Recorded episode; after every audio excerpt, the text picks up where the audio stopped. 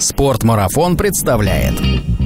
Бесконечная колбаска, Булочка была мягкая, с китченез, борщики из банки, клубники, брокколи. термос с горячим супчиком, Похож на рис. арбуз бич-пакет или сублик, Соус. с особенной Дым как приправа. глинтвейн, масло от шпрот. Без грибов, без орехов. баночка пива на шестерых, Макароны там с мясным соусом. хлебчук, огромный казан плова, Долька яблока. корица, все дела, вина, Яйца. рис с лисичками, с грибами шиитаки, бургерами, Котлетка. коричные мидии, Томатный соус. хлебцами и сухарями, Кускусов всяких. кофе, с креветками, Облепиха. мускатного ореха, Похрустеть бургером. золотой Карри корей, с соусом, там, карри с фруктами, допустим. табаско, Овсянку, суп хаш, шашлыки, помидоры, обычные борщики, кальва, китченез, тушенка, шоколадочка, там конфет, фаршик, чебрец, чеснок. помидорка в том если- яме. Да. Том ям, том ям. Том ям? Том ям. И она в таком маленьком пакетике, он ее достает, она действительно бесконечна, он ее еще называет бесконечной, и она действительно бесконечная, и Подкаст об аутдоре, активном образе жизни, путешествиях, приключениях и снаряжении для всего этого.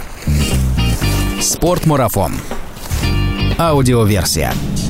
Всем привет и спасибо за лайки, комментарии и подписки. Меня зовут Артур Ахметов и как вы уже поняли по тизеру этого выпуска, мы в подкасте «Спортмарафон. Аудиоверсия» любим поговорить о еде. Но если в предыдущих выпусках, говоря о походах, мы затрагивали тему еды просто в разрезе чего съесть вкусного или необычного, то в этом выпуске мы постарались разобраться, насколько обширен выбор туристической еды и что вообще происходит на отечественном рынке турпита. У меня в гостях мои коллеги Дарья Киселева, наш контент-менеджер направления горные лыжи и сноуборд, Ренат Бекулов, альпинист и роуп-джампер, контент-менеджер нашего сайта, и Андрей Шашков, менеджер направления горные лыжи и сноуборд и человек, благодаря которому в нашем магазине присутствует широкий ассортимент туристического питания. Все мои гости – активные походники, и они совершенно точно разбираются в том, что можно вкусного поесть в походе. Пишите в комментарии ваши самые необычные эксперименты с едой и делитесь своими необычными рецептами для туристов. Внимание! Данный подкаст вызывает обильное слюноотделение и урчание в животе. Приятного аппетита! Спортмарафон.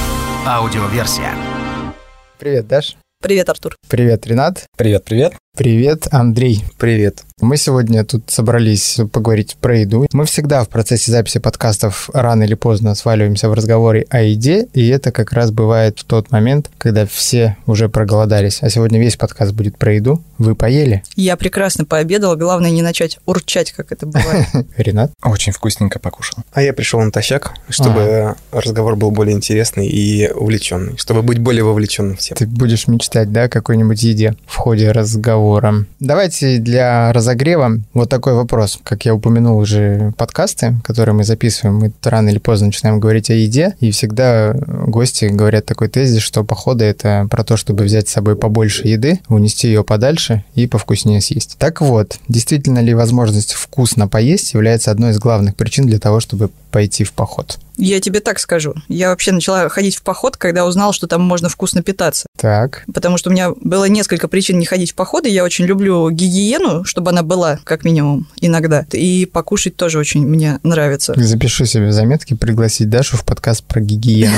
И когда я узнала то, что кушать действительно можно, и можно делать это разнообразно, и без вот этой вот всякой гречки, шпрот, масла от шпрот и прочего, я поняла то, что да, можно ходить в походы. Блин, у меня абсолютно обратная ассоциация. У меня вкусная еда всегда была мотивацией поскорее закончить поход. Чем тебя таким невкусным кормили в походах, что ты хотел сбежать? Нет, ну как-то просто еда никогда не была до этого года, до 20-го, никогда не была мотиватором именно идти в поход. Мгм. Ну, И- Ты взрослеешь просто. Да, Для тебя еда Годы, годы становится... берут свое. Да. Вот, я только сейчас узнаю, что, оказывается, можно нормально питаться, помимо шоколадок в походе. Ну, и не знаю, для меня вообще мотивация вокруг именно еды, если это какой-то не гастротуризм, а именно в плане там ресторанов и всяких кафешек, всяких каких-то новых вкусов, она не строится. Для меня поход — это в первую очередь возможность увидеть что-то новое, получить какие-то новые впечатления, насытить свое время. А в плане еды, ну, я почему-то всегда понимал, что где бы я ни находился, там я буду точно смогу как-то пропитаться, да, и если это планируемый какой-то поход на долгое время, смогу спланировать так свой рацион, чтобы мне было как минимум приемлемо. А в текущей ситуации и с современными всякими технологиями это доступно более чем, поэтому Так, ну поговорим о технологиях чуть попозже. Вопрос такой ко всем. Если взять формат питания в походах? Что более привычно в походе? Такой же рацион и такая же схема принятия пищи, как завтрак, обед и ужин, который ну, большинство людей привыкло в нормальной жизни питаться? Или в походе вот эта вот схема меняется как-то на дробное питание или, например, вкусно позавтракали, весь день идем, а потом ужинаем? Как лучше построить как вы это делаете в походе? Ну, я думаю, тут все зависит от конкретной группы. Ну, во-первых, это группа это или отдельный человек, а во-вторых, от их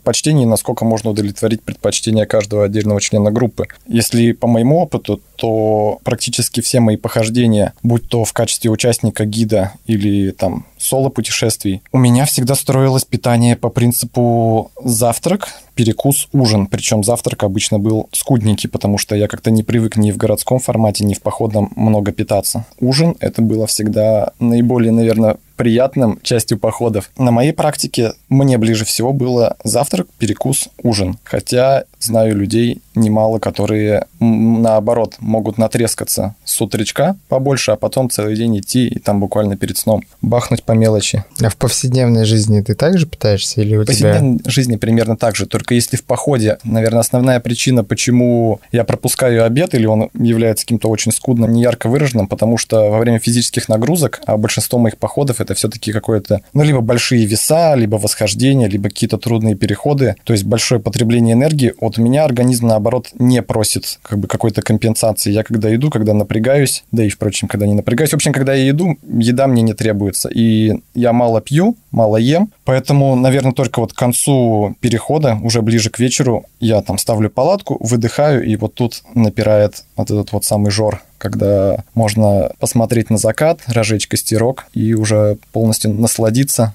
взятой с собой пищей. И благо, благо теперь она Благо теперь, да, ты узнал, что есть да, вкусная да, да. еда, а не только гречка. Даш, ну вот, наблюдая за тобой, я вот ни разу тебя не видел в нашей корпоративной кафешке, где мы все едим. У тебя вообще в повседневной жизни немножко отличный от большинства людей принцип питания насколько я понимаю. Ты ешь какие-то специфические вещи, нет? Да, скорее это заблуждение. Я ем, как обычные люди, просто... Ой, у меня, наверное, еще не сформировалось какое-то такое прям точное отношение к еде, но я точно понимаю то, что... Его надо формировать?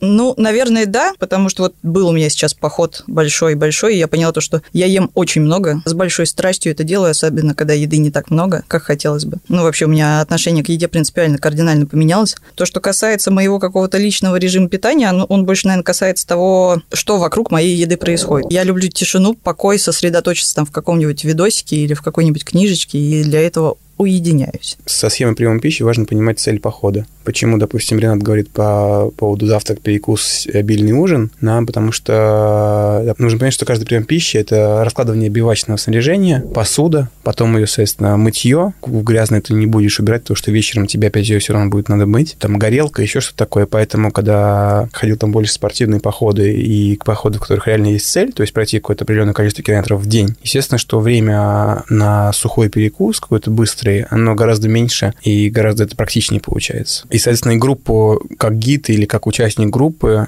там, или любой грамотный гид, понимая задачу на день, он применяет различные способы, чтобы там группу говорить питаться по определенной схеме, да, допустим, там сокращать время на прием пищи и добиваться своей финальной точки, достигать. Ну, естественно, под это все заточено. В любом походе тактика построения питания, она подстраивается под конечную цель. То есть, если ты идешь в спокойном ритме, ты знаешь, что у тебя есть возможность там какой-нибудь не дойти там пару десятков километров, там сесть на автобус и уехать домой, то, естественно, что ты можешь э, устраивать себе полноценные привалы три раза в день, совершенно спокойно питаться. Другой момент в том, что ну, как там а, Ренат отметил, то, что организм там может не есть, да, там, но все равно потом вечером наступает так называемый жор, потому что, по сути, поступление энергии нужно, расход был, и, ну, конечно, грамотно строить питание именно с компенсацией потери во времени, потому что очень часто такое бывает, ну, допустим, почему спортсмен там питается даже во время забегов, во время каких-то сложных активностей длительных, ну, меньше углеводов просто в крови становится, и организму нечего жечь. Он начинает там жечь жир, это сложнее, нужно больше кислорода, еще что-то, еще что-то. Но глобально, типа, питание такое дробное и в привычном ритме, оно гораздо более правильное для организма и для... Ну, в продолжительном походе, допустим, любой сбой питания, он через некоторое время будет иметь кумулятивный эффект и в итоге приведет к значительному снижению скорости передвижения, к переохлаждениям, еще что-то. Ну, зависит от ситуации. Мне кажется, парни еще хорошо разбираются в том, как отличается схема питания для людей разной конституции. Там кому-то надо закинуть очень много белка с утра, а кому-то, наоборот, углеводов. Но это не от конституции, зависит, это зависит от индивидуальных особенностей организма, но это действительно факт. То, что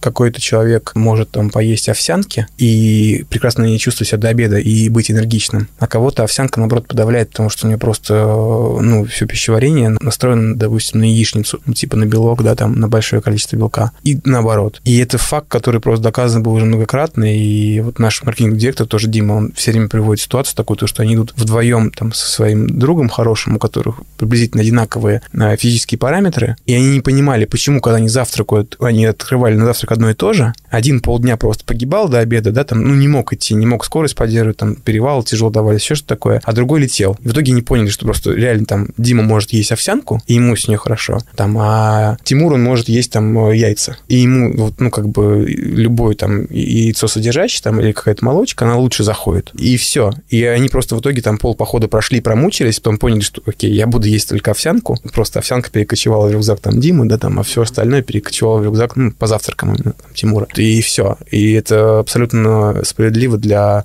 для любой ситуации, для любых людей. А это как раз вопрос выяснения в ходе походов, или это можно как-то вот перед походом выяснить? Дело в том, что это же практикой постигается, да, и если мы говорим про людей, которые опытные походники, которые много ходят, все эти истории они более-менее чувствуют, понимают, анализируют. Если, естественно, мы идем там в поход там первый, второй раз, мы этому очень мало значения придаем. Если в повседневной жизни человек привык есть яичницу утром или там вареные яйца или что-то там, то рассчитывать на то, что он будет завтракать в походе овсянкой, ему от этого будет хорошо, как бы не стоит. Абсолютно справедливо. Ага. Ты такую штуку у себя наблюдаешь, Ренат? Нет, у То меня есть ты, обычно... ты пытаешься в походе есть что-то на завтрак то, чего ты не ешь, допустим, дома? Нет, целенаправленно я не пытаюсь. Я сразу говорю, что когда я говорю о своих походах, это в основном какие-то горные похождения, чаще всего альпинизм. Не обязательно спортивный, то есть мы там не идем на рекорды, не проходим километраж, не укладываемся, не пытаемся уложиться там в какое-то количество дней. Просто обычно специфика рельефа, температуры не позволяет нам, например, нормально пообедать. Вот то, про что Андрей говорил, что бывает, что надо просто куда-то успеть, а бывает, что ты идешь по леднику в связке, там дует ветер, и банально, пока у тебя, допустим, время там полдень, обед, лучше зачастую время, ну, чтобы двигаться как раз, чтобы поймать там погодное окно, или наоборот, у тебя холодно и нет возможности остановиться, или просто на снежок не хочется садиться, там, разводить горелку, тратить драгоценное время, а может быть и здоровье на приготовление пищи, поэтому все ограничивается каким-то скудным набором там перекусов, то, что это у нас еще называется кармашка, это какие-нибудь орешки, сухофрукты. Вот, поэтому все, конечно, зависит от специфики подхода и, как Андрей правильно сказал, от конкретного человека. Поэтому, если есть возможность, обычно и у групп, если это группа людей, спрашивают заранее, есть ли у кого-то какие-то предпочтения, может быть, какие-то пожелания. Но если это для человека первые походы, его первые шаги, то это все просто придет с опытом, не нужно переживать. А главное, не нужно подстраиваться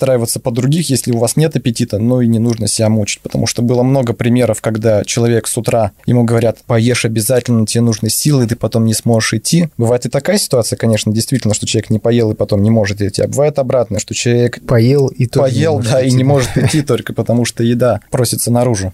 Поэтому следить за своим состоянием, просто анализировать и мотать на ус, и, соответственно, на будущее учитывать уже какие-то личные предпочтения. Можно всегда взять свои любимые вкусняшки, там можно озвучить свои пожелания там, для групповой раскладки, ну и что-то такое прочее. А отвечая уже на конкретный вопрос, просто из-за специфики моих походов обычно это какая-нибудь сублимированная или лиофилизированная пища, которую в обычной жизни я не потребляю. Бывает очень хочется, но вот у меня вот эта походная еда, она вот имеет некую тесную связь с походами, и я, ну не знаю, как, она как бы не может быть в отрыве от горелки, от костра, от чего-то такого, и даже если мне иногда хочется заесть какой-нибудь там бич-пакет или сублик, я обычно оставляю это на именно, вот будет поход, будет, будет, Будет момент. пища. Мгм. Да, да. Ну, то есть мы возвращаемся к моему самому первому вопросу. Для тебя все-таки покушать в походе есть такое, да? Ну, есть в этом какая-то романтика. Я никогда не был вот гурманом, хотя сейчас годы, как мы уже сказали, берут свое, и, видимо, гастротуры. Про годы я пошутил, ты так не относись серьезно к этой фразе. И тем не менее. Поэтому я надеюсь, это на самом деле, это же можно воспринимать по-разному, что это просто очень интересный experience, попробовать сделать больше акцентов на еде, несмотря на то, какой там я неприхотливый, чем бы я ни питался и не мог питаться. Но я столкнулся с такой проблемой вот в последнем походе по Ергакам, что взяв с собой теперь в моем понимании нормальную еду, нормальные сублиматы, я взял их для эксперимента, но попробовав, я понял, что это была, возможно, крупнейшая ошибка вот в моей походной жизни, потому что дальше все, что было помимо этих сублиматов, а их, они так как это были экспериментальные, я взял их мало. Дальше я просто думал, какого черта, ну вот почему я не взял их больше, почему вот теперь я буду каждый день думать о том, как бы не сожрать те малые запасы, что я взял,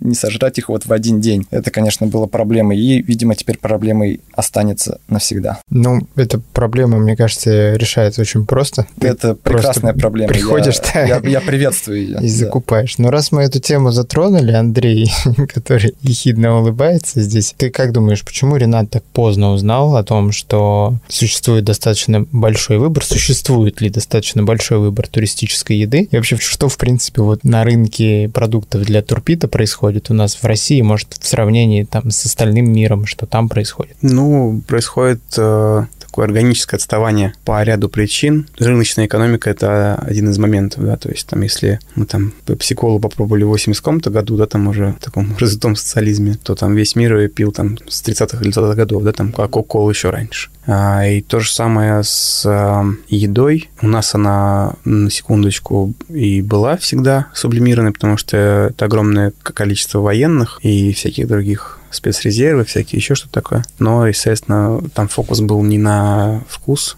и качество, а на калорийность. А почему Ренат конкретно узнал там поздно, не могу знать, да, знаю точно, что многие люди разными совершенно путями и способами получали там, заграничные какие-то бренды питания в самостоятельном порядке, ну, там, в посылках, заказах через интернет-магазины. Но, а, естественно, просто и легко, когда это массово доступно там в России в любом магазине будет. И то, что мы там делаем сейчас с питанием, стараемся привести и расширить ассортимент, это больше и больше людей просто будут знать, потому что это просто легче прийти и купить. Прийти и купить, узнать, познакомиться, попробовать. То есть даже механически, что ограничивает человека там заказать из-за границы какое-то количество еды. Во-первых, ассортимент блюд, который не совсем привычен, да, а во-вторых, очень хочется это попробовать. Что такое попробовать? Это надо тебе взять все по одному, сумма закупки небольшая, сумма доставки большая. Подождать какое-то время, получить, то есть нужно очень хитро и грамотно распланировать время. Заранее, очень сильно заранее за это взяться и потратить достаточно много времени, и потом потом получить еще, соответственно, партию, которая будет у тебя уже ходовая, да, то есть. А в случае с срочной торговлей, естественно, мы снимаем там миллион вопросов. Сейчас российские производители закрывают весь ассортимент, который можно найти там у зарубежных каких-то производителей? Нет, не закрывают, но очень большой рост идет, то есть э, буквально там за последний год даже те производители, которые там не занимались едой, они каждый со своим видением ну, начинают в эту нишу работать, и я думаю, что в ближайшие несколько лет нас ждет ну, очень сильный рост именно российского качественного питания сублимированного. И через несколько лет уже будет серьезная конкуренция, потому что, естественно, что произведя в России много очень бенефитов от стоимости сырья до там отсутствия НДС и таможенных пошлин, естественно, на цене это будет сильно сказываться, а на качестве питания, ну, как бы мы, мы можем делать вкусно и хорошо. То есть сейчас как таковой конкуренции нету между производителями? Ну, она есть, она не такая острая, потому что зарубежных производителей на российском рынке вообще там по пальцам одной руки пересчитать, может быть, даже одного пальца пока хватит, да? А российских производителей там до 10. У них у всех очень разные подходы. И, ну, естественно, они между собой они конкурируют, и с зарубежными они точно абсолютно конкурируют, потому что ниша одна. Но как бы качество этой конкуренции, она пока очень низкая. А, по всем, по всем параметрам. Но спрос все равно превышает предложение, наверное, да? Поэтому конкуренции я, основной нет. Я думаю, что Тут ситуация несколько другая. Это такой современный тип рынка, когда предложение создает спрос. Ну, потому что Ренат, он питался в походах, то есть спрос на питание в походе был, но он был специфический, то есть в определенной струе. И как только ты предлагаешь Ренату, вот, Ренат, попробуй вот это, он начинает понимать, что, а я буду только на этом и ходить. Он такой от обратного. То есть пока люди это узнают, пока привыкнут к этому, попробуют, там расскажут, попробуют все больше. То есть это, ну, реально от обратного. Создавая предложение, мы получаем через некоторое время спрос на него. А в чем вообще суть этого нового совершенно питания? Почему предложение породит такой уникальный спрос? В чем фишка этого суперпитания российского нового? И не только российского. Да ничего нового, в принципе, не предлагается. Предлагается просто вкус, низкий вес. А, например, вкус в чем фишка этого вкуса? В том, что он привычен, э, он, если не максимально приближен, то он даже лучше некоторых блюд, которые мы едим в повседнев. Простая аналогия. То, что производилось в Советском Союзе и там до сих пор производится в огромных объемах для вояк, оно имеет э, вкус отдаленно напоминающий то блюдо, которое номинально написано на пачке. То есть, если мы берем там рассольник, борщ, да, там, там будут какие-то нотки там чего-то, да, там, но, но в целом это будет продукт, который э, не назовешь вкусным. Я бы назвала это пищезаменителем субстанций, которые имеют свойство насыщать человека. А то, о чем говорит Андрей, оно обладает всеми, в принципе, свойствами нормальной человеческой еды, да. которую приятно потреблять. Да, то есть там начиная со вкуса и заканчивая текстурой. Классический сам сублимат российский – это не текстурная абсолютно пища, это больше напоминает реально кашицу. Космическая еда абсолютно. Ну, да. Современные возможности да, производства и подход, да, самое главное подход, позволяет сделать так, что если ты ешь рис, то он как ну, похож на рис. Если ты ешь макароны, то они не похожи на переваренные как бы куски чего-то там, они похожи на макароны. Помидорка если... в том яме. Да, помидор, креветки. Том ям. Да, да. Тоже том ям это то, что в каждом подкасте начало тоже появляться. Том ям, том ям. А вы пробовали ну, том можно, ям? За, можно завершить эту традицию. Я вот ни разу не сказал. Я могу больше сказать. Это не то, что начинает напоминать то, что нам привычно есть там в городском формате. Это зачастую превосходит. Может, конечно, я такой несчастный, но рис с лисичками, с грибами шиитаки или вот наш любимый том ям, который реально с креветками. То есть там реально там креветок больше, чем в ресторане кладут. Можно ресторан открыть и просто подавать мне кажется, мне пищу. кажется, изи. Ну, в общем, очень, для меня, очень быстро Для меня это было открытие. Я, для меня это был такой восторг. И ребята обсуждали, почему Ренат до этого не сталкивался с таким. Вообще, Ренату, несмотря на прихотливость, очень свойственно экспериментировать и пробовать разное. Но как-то вот до 27 годочков Ренат не попробовал, как оказалось, никакую вкусную, уже сейчас анализируя, нормальный сублимат или нормальную походную пищу. Хотя целенаправленно в каждом каждом отдельно взятом походе я старался ну, увеличивать разнообразие и брать разные, потому что неоднократно сталкивался с проблемой, особенно если не я занимался составлением меню, если ты из раза в раз ешь одну и ту же пищу, тем более если она для тебя является не самой приятный на вкус, то поход от этого становится далеко не сладким, и ты уже не ждешь вечера или утра, чтобы наконец-то покушать. А ждешь, когда закончится поход. Да, ждешь, когда закончится поход, но нет, такого не бывает. Все-таки мы ходим, и все-таки мы ходим. И я все-таки хожу пока что не для того, чтобы поесть, но еда входит там, не знаю, на пятый-десятый план уже при таких раскладах. А если бы мне когда-то попалась вот эта вот красивая пачка еды, ну пусть там на 100, 200, 300 рублей подороже, я бы хотя бы вот одну хотя бы взял бы вот на пробу, и вот этого одного раза было бы достаточно. И вот сейчас вот говорю, открылось для меня. Новый мир открылся. Скажи по правде, ты первый раз попробовал пищу, которую купил в спортмарафоне? Но то, что мне реально понравилось, то, что имело радикальное отличие с тем, что я пробовал до этого, да, это было в спортмарафоне. Вот и ответ. Андрюх, ты не зря работаешь. Приятно. Когда ты сказал, э, если бы тебе попалось, я прям представил картину, где ты идешь по горам, а там стоит пачка и светится. Такая, у случайно тебе Ну, есть, есть такая приятная традиция на каких-то бивачных местах, в всяких домиках, приютах, хижинах оставлять для следующих путешественников закладочки. какие-то закладочки, да, с, с приятными какими-то вещами, будь то шоколадка и что-то, что доступно. Возможно, когда-то в наших горных там селах, отдаленных аулах, в этих домиках будет стоять порция сублимированного питания Эти пакетики прекрасно работают в качестве спасибо, если тебе кто-то оказывает какую-то посильную услугу. Там, мне, например, господи, мне на Алтае нашли перчатки, я их оставила просто на камне. Э, мне так было мило, когда мне человек их вручил. Вот, я с ним поделилась. Он был в полном восторге. Сейчас, пока мы обсуждаем, мне пришла на ум мысль, что зачастую прием пищи у меня представлялся так. Сейчас будет что-то, нечто вот из пакета, желательно не то, что было вчера. Я это поглощу, заем хлебом, он всегда вкусный, или там хлебцами и сухарями, а вот потом будет какая-нибудь вкусняшка, шоколадочка, там конфетка, ну, беспроигрышный вариант. То теперь вот именно элемент вкусняшки, он не только будет в сладком, ну, там, не знаю, самых обычных там сникерсах, батончиках, конфетах, а он именно вот может выражаться в основном блюде. И это, это очень радует. Рынок сникерсов сейчас упадет, Абсолютно. обвалится просто. А вы точно все поели? Я очень хорошо поел. Я бы еще поел. Я чувствую, мы начинаем уже петь оду еде.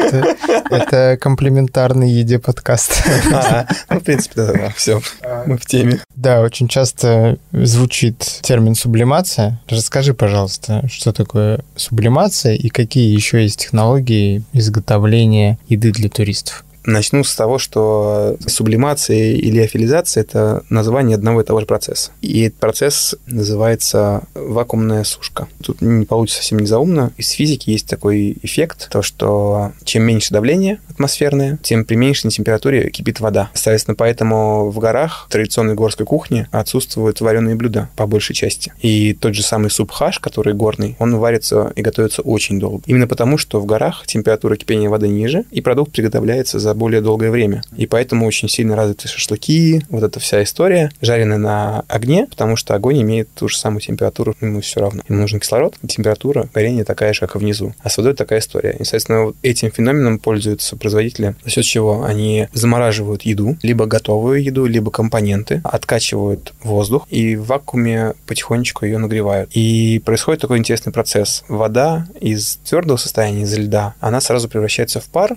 и удаляется вакуумным насосом. Вот этот процесс именно и называется лиофилизацией или сублимацией. То есть это процесс возгонки воды из твердого состояния в газообразное, минуя жидкую фазу. То есть она, естественно, там жидкая фаза присутствует, но она присутствует вот в микроскопическом моменте. Что это позволяет сделать? Ну, убрать влагу из продукта, соответственно, убрать возможность размножения там всяких микроорганизмов и, соответственно, очень сильно снизить вес продукта. А почему раньше это было более грубая обработка, сейчас более нежная? Потому что, ну, растет техника и опыт использования технологии. И раньше это было все очень грубо. Быстрая заморозка, быстрая сушка. Это молекулярно клетку нарушала в продукте, и продукт терял структурную целостность. То есть, э, если мы возьмем, сейчас мы можем увидеть такой продукт у нас на полке, как лиофилизированные яблоки. Вот если их э, сделать по жесткой технологии, которые там делают для военных пищу, то оно превратится в порошок. А если их делать по технологии вот мягкой, то оно, получается, сохраняет структуру и внешний вид. То есть долька яблока, она может выглядеть точно так же, как долька, ну, там, свежего, только, естественно, видно, потому что, что она имеет чуть меньший объем, и она имеет радикально меньшую массу, потому что там 80% воды отсутствует, и остается там 20% веса сухого, там, клетки, все остальное. Это такая технология производства. Соответственно, подходы к этому производству могут быть лиофилизируют готовое блюдо, а это очень ну, много зарубежных э, производителей так делают, и лиофилизация компонентов. То есть, когда, допустим, не знаю, говорим про макароны там, с мясным соусом, да, отдельно, отдельно лиофилизируют фаршик, отдельно соус, и макароны просто кладут макароны быстрого приготовления, которые за 10 минут просто там в кипятке могут реально сами приготовиться. То есть, соответственно, все это просто уже дозируется в упаковку. Эти два подхода, они практически равны сейчас уже по вкусности и вкусу готового блюда, но все равно как бы как, как и в любом там ресторане, у любого повара есть свои нюансы, свои секреты и секретные компоненты, которые в итоге дают уникальную продукт. Есть какие-то ограничения по тому, какие продукты, блюда можно обрабатывать с помощью лиофилизации для получения вот таких вот сублимированных продуктов? Теоретически никаких ограничений нет, но поскольку процесс такой достаточно сложный для клетки, для продукта, на выходе можно получить очень много побочных эффектов. Например, наличие окислителя в продукте. Допустим, если мы говорим вот про какой-нибудь, не знаю, про тот же томатный соус, да, там, и он будет с мясом. Томат сильный окислитель, у него кислотность достаточно высокая, и он может влиять на вкус продукта в положительном времени. То есть он может давать только прогорклый вкус потому что он окисляет жир говядины там или свинины. Это вот Это как мы говорим- бывает с борщиками, когда они приобретают такой странный вкус. Обычные борщики или борщики из банки. Бывает такое, в консервах такое часто бывает тоже, которые не лифилизированы. Ну, в общем, тут вопрос, любое блюдо можно лифилизировать, если ты его регидрируешь сразу и съешь, никаких вопросов. Вообще, ну, ограничений технически нет никаких, кроме размера кубика. То есть, допустим, арбуз целиком ты не сможешь сделать, потому что он не высохнет из-за корочки. Тебе его надо нарезать на определенное количество кубиков, чтобы это было технологически возможно и определенного размера. Но ограничений нет никаких. А ограничения только вот такие технологические, которые зачастую выявляются уже вот в момент после производства, да, и поэтому, именно поэтому проходит определенное время. То есть, казалось бы, чего сложного сделать, там, наделать блюд и всех засушить там, да? Ну, Вот только такого характера. А какие еще технологии существуют в производстве еды для туристического назначения? классическая сушка. И э, третий метод там заготовки продуктов в поход – это консервация, термическая обработка. То есть, ну, это тушенка, это стальные э, любые пластиковые там банки. И есть еще способ заготовки термической обработки в пакете. Ну, это вот классическая тема с э, реторт-пакета. То есть, это многослойный пакет, в который закладывается сырая пища, и в этом пакете в горячей воде приготавливается без доступа кислорода. Но это не убирает там главный вопрос, массу. Масса остается продукту прежний, просто он получается консервированное готовое блюдо. Во время сублимации уходит из продукта вода. Что происходит с полезными микроэлементами? Витамины, железо, магний, что там еще у нас интересного есть в продуктах? Какие-то вещи, которые растворены в воде, они могут частично уходить, но по большей части все полезные свойства, они остаются. Отчасти благодаря тому, что продукт вот, ну, бережно обрабатывается, то есть заморозка шоковая, то есть очень быстрая, да, а клетка не, не разрушается, не успевает разрушиться, потому что тут же подкрепляется там замороженными клетками, другими соседними, да. При медленной заморозке, например, когда ты плавно что-то замораживаешь, клетка успевает разрушиться, потому что влага нарушает целостность клеточной оболочки. Ну, лед, он больше имеет объем, и, соответственно, шоковая заморозка, почему там, там большинство овощей, которые сейчас есть, и всякие продукты замороженные даже в обычном магазине, очень часто пишут технологии шоковой заморозки. Она позволяет сохранить структуру там клубники, брокколи, еще чего-то. Вот то же самое с э, сублимацией. И температурной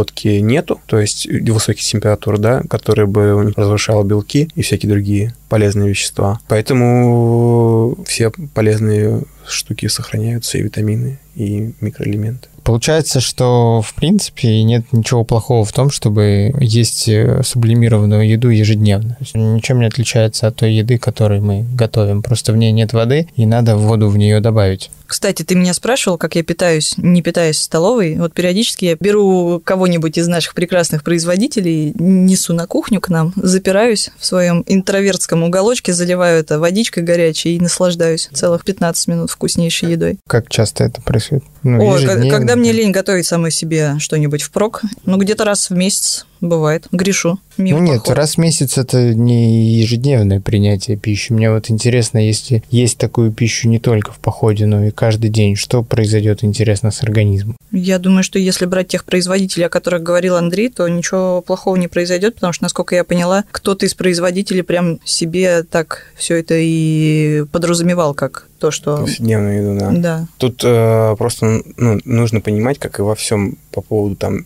меры и разнообразия. Ассортимент сублимированной еды, он, естественно, не такой широкий, как ассортимент блюд, которые мы можем достичь там в мегаполисе, вот, с таким количеством. Том ям есть, мне кажется, это полдела. Для этой студии, наверное, может быть и полдела, но ассортимент, по сути, огромный того, что мы можем в течение дня употребить, и он чем разнообразнее и сбалансированнее, тем это класснее для организма, да, там и по количеству там, пищевых волокон, и все, все, все, все.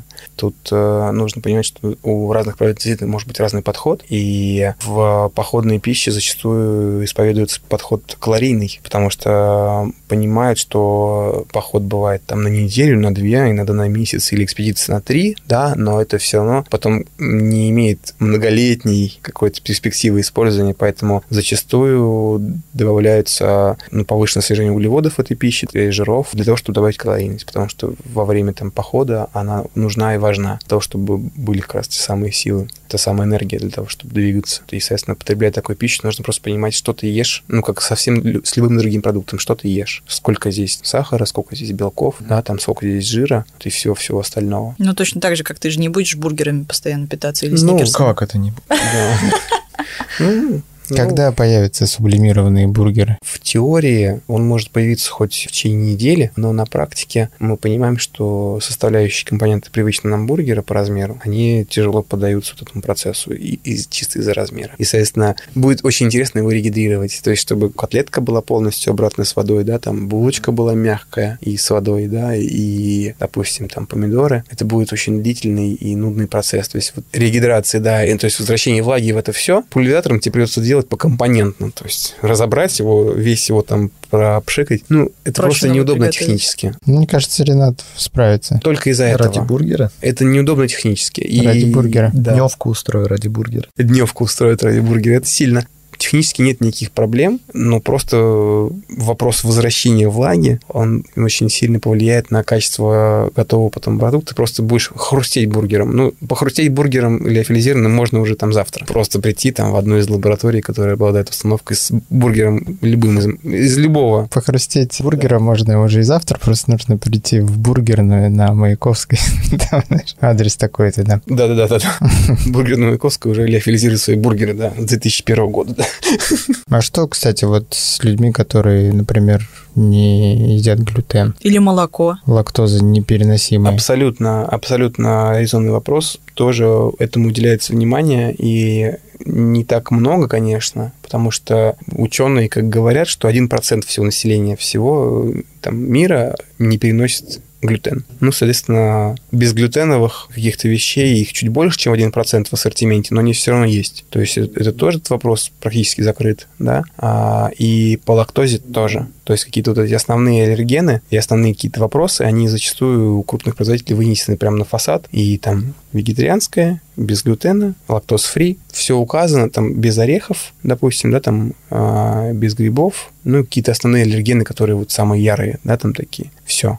То есть э, просто ориентируясь по упаковке, можно понять, подходит тебе эта еда или нет. Предложение, по сути, даже там ну, с текущим ассортиментом есть. Получается, что производители современной туристической еды, они еще попутно решают вопрос питания для ну, вегетарианцев, например. Почему нет, кстати? Сейчас же эта история вообще на очень сильно... Супер модная. Ну, во-первых, она набирает как бы обороты, много приверженцев, а во-вторых, и решений гораздо больше. То есть в тех, же, да, в тех же производителях э, сублимированной пищи у них э, огромный ассортимент кускусов всяких с овощами, каш, круп и всего-всего-всего, что закрывает абсолютно любые потребности. Более того, не только вегетарианские, но даже там веганские, что более сложно, да, там, ну, еще более строгий отбор компонентов. Тут же еще важно с белком не прогадать для вегетарианцев и веганов тем более. То есть им же нужно где-то его брать. Да, да, да. И насколько мне известно, современные производители, они все это дело просчитывают и делают очень грамотно. То есть никто не обделен в питании. Да, то есть вот это, ну, это сильно решает вопрос, потому что как бы, ну, э, набор сушеных каких-то вещей, которые можно взять, он ограничен, да, там, естественно, питаться там горох, да, там всякие гречки, все остальное, вот. А с приходом как бы качественных сублиматов. Там, возможно, блюда очень интересные, типа как рис с соусом, там карри с фруктами, допустим. Вот. Абсолютно вегетарианское блюдо, но имеющее богатый очень вкус, текстуру и все-все-все. Ну и таких примеров масса. И российские производители тоже на это внимание обращают. Ассортимент таких блюд он только будет расти. Это очень важный момент, на самом деле, потому что если у тебя из группы кто-то не доедает или недополучает каких-то элементов, то у тебя под вопросом может оказаться весь поход. Если таких людей несколько, как, собственно, мы говорили, то, что это все сейчас э, занимает большие позиции в первых трендах, такая ситуация вполне себе реальная. Да, соответственно, сохранить настрой группы в целом позитивно все сильно помогает наличие дифференцированной раскладки и все, все, все, все, все. Еще немножко про производителей. Мне просто стало интересно, вот эти новые производители современной туристической еды, они вырастают как новые производства? То есть это все ребята запускают с нуля? Или они все-таки возникают на базе чего-то, что до этого занималось какой-то едой? Те же самые военные производства, о которых ты говорил. Из того, что на сегодня я знаю, с кем сотрудничаю и более-менее знаю какую-то историю, они возникают на основе НИИ и институтов советских. Которые связаны которые с питанием которые связаны не с питанием больше, а с э, вакуумными машинами. Конкретно сложность установки, она достаточно велика. В Москве, московские, которые базируются производители, они оба этих производителей, они на базе технических институтов выросли. То есть эта возможность, она как-то должна, ну, техническая возможность, она как-то должна там монетизироваться, да, что можно с помощью нее делать под вакуум напыляют множество там покрытий, керамики, еще чего-то там, да, там зубы вставные делают, очень часто покрывают всякие там платы, еще что-то такое, золотом, тончайшие слои ей нужны. Ну и, соответственно, есть возможность вот леофилизировать пищу. И, соответственно, просто приходят люди, которые, ну, на этих базах, которые могут делать вот уже эксперименты с э, пищей, поскольку технически это достаточно сложный процесс, и вот это вот оборудование, установка, это ну, 95% успеха вообще продукта продукта. Поэтому то, что я знаю, на базе технических институтов. Ну, если с продуктами понятно. Ну и с раскладкой мы тоже разобрались в одном из подкастов, который есть на нашем канале. Я дам на него ссылку. Там подробнее рассказывается о том, как сделать раскладку, как правильно посчитать, сколько вам нужно еды. Про то, как готовить пищу в походе, какие современные средства используются, что новенького появилось. Ну, если у тебя пакет с сублимированным питанием, то тебе нужен лишь кипяток. И это делается очень просто, либо даже на самой маленькой газовой горелке, либо на джетбойле закипячивается водичечка. Если ты хочешь что-то пожарить, то тебе нужна сковородка, они бывают разные. Но вот все очень сильно зависит от того, какой у тебя поход, какие, опять-таки, цели и задачи похода. Если ты идешь и наслаждаешься своим путешествием, у тебя нет задачи быстро преодолеть время и пространство, достичь какую-то цель спортивную и ходить там по суперкарнизам, то ты можешь смело с собой брать какие-то тяжелые вещи в том числе. Чугунный казан? Слушай, мы такое видели. Вот как раз на Алтае мы шли очень быстро, а ребята шли очень медленно. И у них с собой были огромнейшие рюкзаки с огромным количеством посуды и с огромным количеством еды. Я уже тогда на них заглядывалась с большим аппетитом. Чугунный казан, кстати, это тема. Мы два года назад сплавлялись по Вишере, одновременно устраивали там роу-прыжки на 60 человек с огромным лагерем, там, музыкальной установкой, танцами и прочим. И одним из памятных моментов был вот огромный казан плова, когда у тебя такое питание в походе. Не знаю, можно ли считать походом прыжки с веревкой где-нибудь на Кавказе, в горах, но когда тебе по веревке на 300-метровую высоту поднимают термос с горячим супчиком, о, это такая пушка. Это просто ты сидишь там, смотришь вниз, кушаешь супчик и просто думаешь, что все, жизнь удалась. Это очень хорошо. Мне кажется, это можно, кстати, отнести к самым необычным experience-ам в походе с едой. Да, давайте о них и поговорим. Что вам приходилось есть необычного, чего бы вы наверняка не попробовали в повседневной жизни, вот именно в походе? Слушай, ну самый отлет был, когда товарищ по походу выяснилось то, что он одну неделю пер с собой арбуз весом, наверное, килограмма 4, и нам его, собственно, представил, когда мы уже шли в обратную сторону. Представляю вам Арбуз. Свой арбуз. Да, у него был день рождения, о котором он сообщил, собственно, во время дня рождения, и вечером мы наслаждались таким промерзлым, но очень вкусным арбузом. Но это просто уникально просто тащить в автономном путешествии, когда у тебя рюкзак 27 килограмм, из них 4 это арбуз. Это что-то нечто, мне кажется. Это вообще очень действенная штука, когда у тебя уже все моральные силы закончились, достать что-то эдакое в походе. Это прям огонь и пушка. Мы после, ну это не назвать каким-то странным или уникальным блюдом, почти все необычное, оно было связано не с едой, не с тем, что естся, а с тем, что пьется в наших походах. Как-то после траверса Акемской стены, после восхождения пятерки, мы возвращаемся в лагерь, сидим просто без сил такие, где-то на стоянке, и тут вот этот вот звук, пш, открывающиеся баночки. Я не знаю, можно ли говорить, что мы пили Можно. пиво. Можно. Но это было пиво. Что такое баночка пива на шестерых? Но вот один вот этот звук, это просто весь лагерь так, головы сразу же в сторону. Хоп, пш, и такие руки тянутся, тянутся, тянутся, тянутся. И ведь человек, ну ладно, справедливости ради он не протаскал все восхождение, он оставил это в закладке, но это был, это был очень-очень классный момент. А, кстати, из того, что естся, я помню, мы очень здорово приготовили речных мидий как-то на сплаве, причем какая-то абсолютно идея, возникшая вот спонтанно, мы просто увидели мидии, сообразили, что их можно приготовить, ни у кого такого опыта не было. Мы собрали их довольно оперативненько, там, не знаю, за полчаса походили по бережку, насобирали, они же здоровенные. Это где было? Это было на на каме. И, и все это, соответственно, в... все это поварилось, все это с, там, с кетчунезом, солью, со всеми вкусняшками. Была пушка, то есть вот сам вкус божественный за одним но. От песка мы так и не избавились. И вот это вот хруст на, на зубах, сопровождавший все наше поедание этих мидий. Еще как-то, водя людей на белуху, у нас... Ну, вообще, как происходит? Каждое восхождение, так как оно как бы из раза в раз начинает, ну, если не наскучивать, то хочется как-то его просто разнообразить. Мы думали, что же такого сделать, что же такое предложить участникам какой-то новый experience, ну и себе, соответственно. Можно приготовить глинтвейн на леднике на высоте 4000 метров. Взяли специи, там корица, все дела, вина. По-моему, 4 литра нес их я, но будучи с акклиматизацией проблемы не было, но только на том восхождении, когда идея родилась, мы не донесли вино. Но участники в целом до него так и не добрались, они даже не узнали про него. Оно закончилось раньше. Но на второй раз мы собрали волю в кулак, приготовили глинтвейн, и вечером люди сидят, замерзшие там по палаткам, немножко волнуются в ожидании там ночного выхода. И вот по чуть-чуть, естественно, там получилось на в пересчете на человека буквально согреться от этого вот горячего глинтвейна только что с горелки. Вообще. А что вот из э, маленьких ништячков, которые как раз вот такие не занимают много места, но могут в любой момент порадовать там и тебя, и какого-нибудь своего напарника, который приуныл, неочевидные такие ништячки? Блин, какие-то мелочи, типа собрать каких-нибудь травок в чаек. Типа там вот чебрец, не знаю, там золотой корень, какие-то вот такие штучки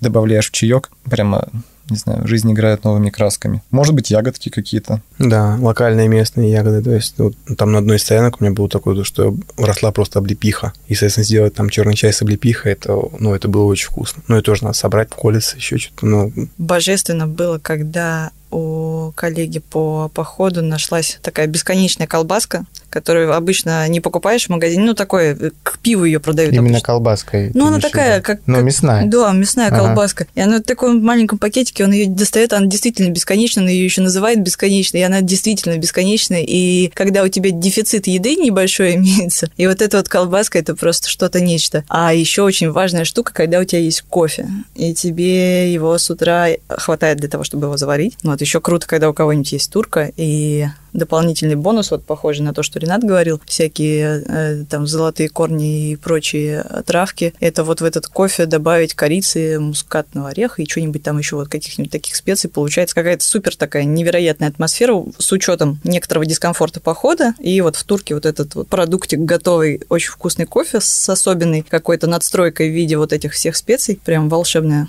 создает ощущение. В походе, вот я так понял для себя, что в походе в качестве этого сюрприза заходит то, что является специей или какой-то даже добавкой, не обязательно там, какое-то основное блюдо. То есть э, тот же самый там чеснок, да, который там в обычной жизни мы не всегда там готовы головку там и съесть, да, там, понимая, что будут какие-то на завтра там запах изо рта, еще что-то такое. В походе, ну, даже не супер сложным, да, там просто Никто не свежий, по поводу да, свежий чеснок, ну, там его ест, ест вся группа. Никто не стесняется, ну, просто потому что он свежий, хрустит, он там остренький, да, вот, и любая такая штука, которая вот добавляет какой-то вкус дополнительный, потому что походная пища, она, ну, в большинстве своем, да, она такая, ну, была, да. Блеклая. Вот, она блеклая достаточно, да, и любая вещь, которая добавляет какой-то такой нюанс, оттенок вкуса, особенно то, что связано со свежестью, там, ягоды там какие-то, то, что текстуру имеет не характерную, да, вот, это очень вкусно бывает. Kitchen заходит на ура. Вот абсолютно не потребляя в городе ни майонез, ни кетчуп, ну не считая какого-нибудь табаско, а в походе прямо смотришь на эту пачечку кальвы. Расскажи фирменный рецепт приготовления киченеза от Рената Бикулова.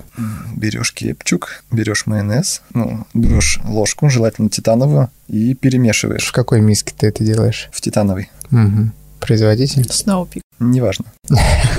это, это, это уже это, это не важно.